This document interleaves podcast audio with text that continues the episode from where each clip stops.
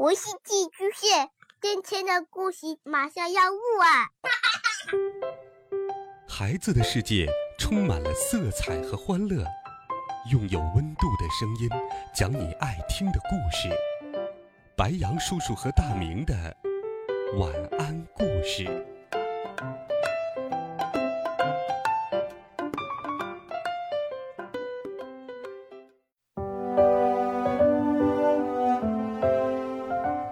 小朋友们，晚上好！又到了白杨叔叔给你讲故事的时间了。今天，白杨叔叔给你讲一个和冬天有关的故事。冬天到了，你喜欢滑雪吗？喜欢滑冰吗？今天故事的主角就是一只特别喜欢滑冰的猫。一起来听，爱溜冰的凯利猫。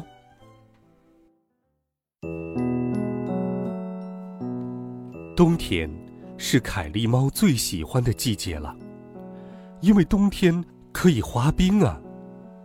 凯利猫最爱滑冰了，它觉得滑冰的滋味比吃巧克力蛋糕还要美，比穿着蓬松的毛衣还要舒服，比逛百货商场还要让它来劲。周六和周日，凯利猫总是一大早就出去滑冰了。明媚的阳光勾画出它的身影，北风也在高高的灌木丛上为它歌唱。周一到周五，凯利猫会在晚上抽空出去滑冰。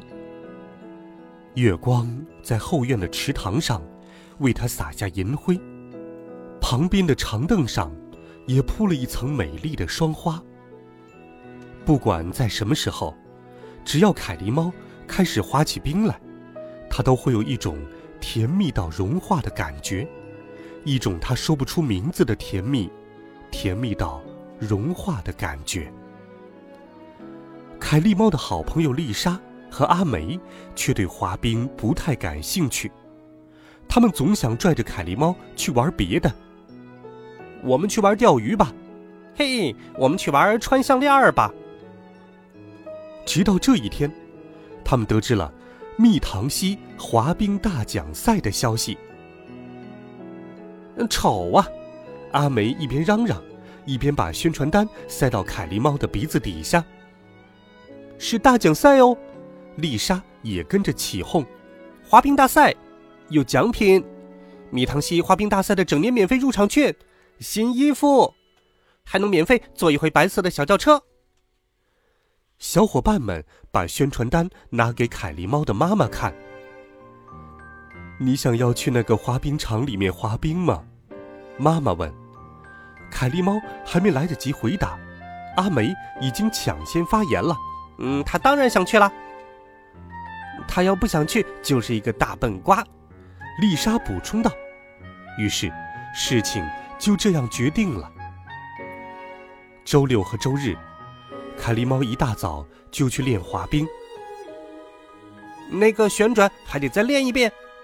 阿梅命令道：“每周一到周五，凯莉猫每天晚上都去练滑冰，姿态再优雅一点。”丽莎命令道。终于，这一天，大奖赛开始了。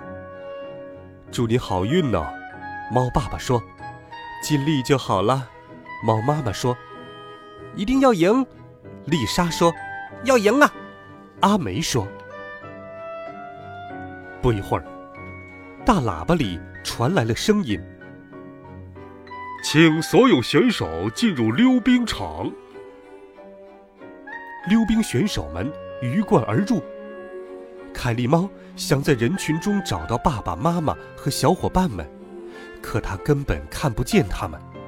不过，他能听见阿梅在大呼小叫：“转圈的时候记得当心点哦。”凯莉猫排在队伍的第五位。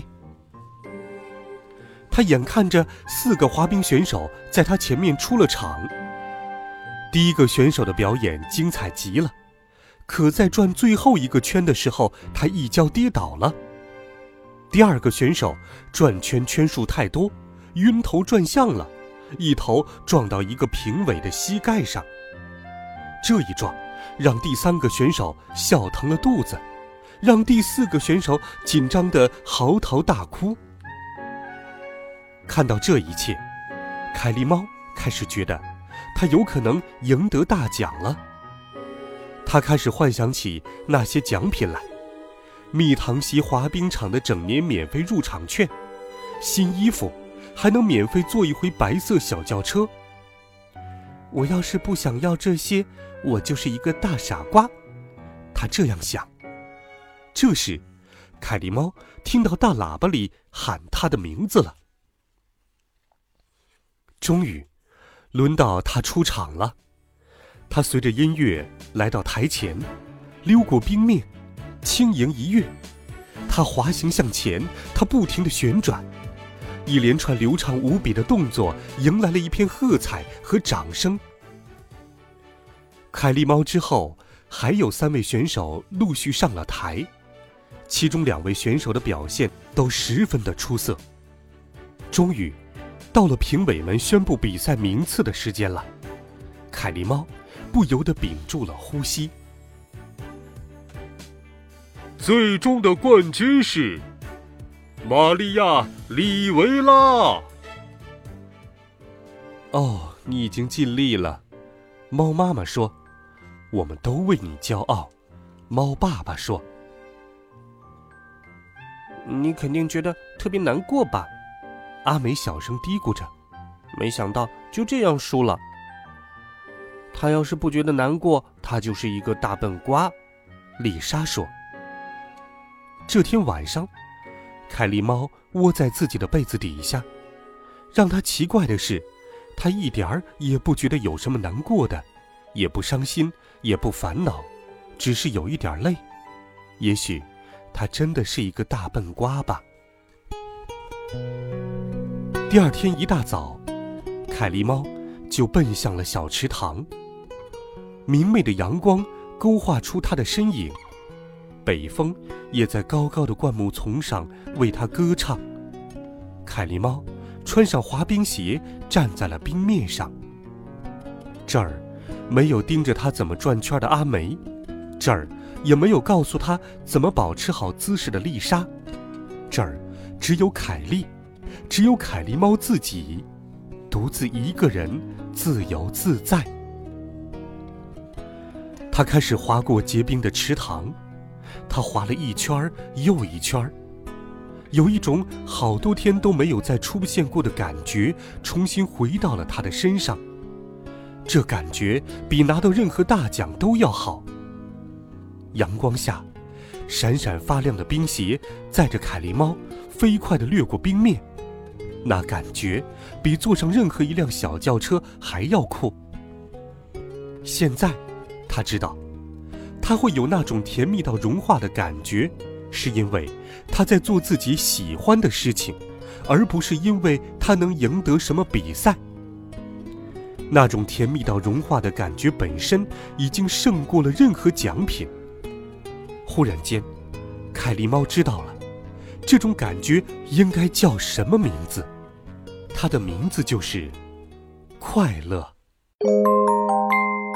好了，孩子们。你有特别喜欢去做的事情、玩的游戏吗？自在的做自己喜欢的事，享受发自内心的快乐。白杨叔叔相信，这一点胜过赢得的任何东西。欢迎你给白杨叔叔留言，微信当中搜索“白杨叔叔讲故事”，点击关注，发送信息，每天都有好听的故事陪伴你。